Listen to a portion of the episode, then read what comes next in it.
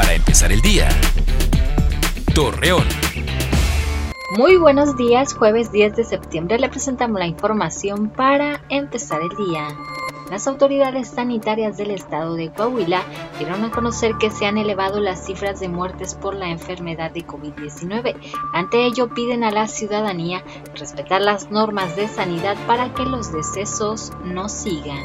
Ante la poca movilidad y el cierre de algunas empresas por la pandemia del COVID-19, Raúl Villegas Morales, subsecretario de Recursos Naturales y Medio Ambiente, mencionó que la calidad del aire en la comarca lagunera ha mejorado luego de la tromba registrada en el ejido La Luz del municipio de Lerdo, que dejó diversos daños en algunas viviendas, Protección Civil y Desarrollo Social acudieron al lugar para apoyar a las familias afectadas. Hoy es el Día Mundial de la Prevención del Suicidio.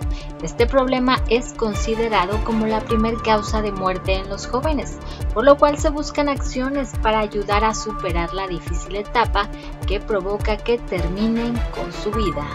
Para hoy y los próximos días se invita a la ciudadanía de la comarca lagunera a extremar precauciones, debido a que la Comisión Nacional del Agua pronostica lluvias la mayor parte de la jornada.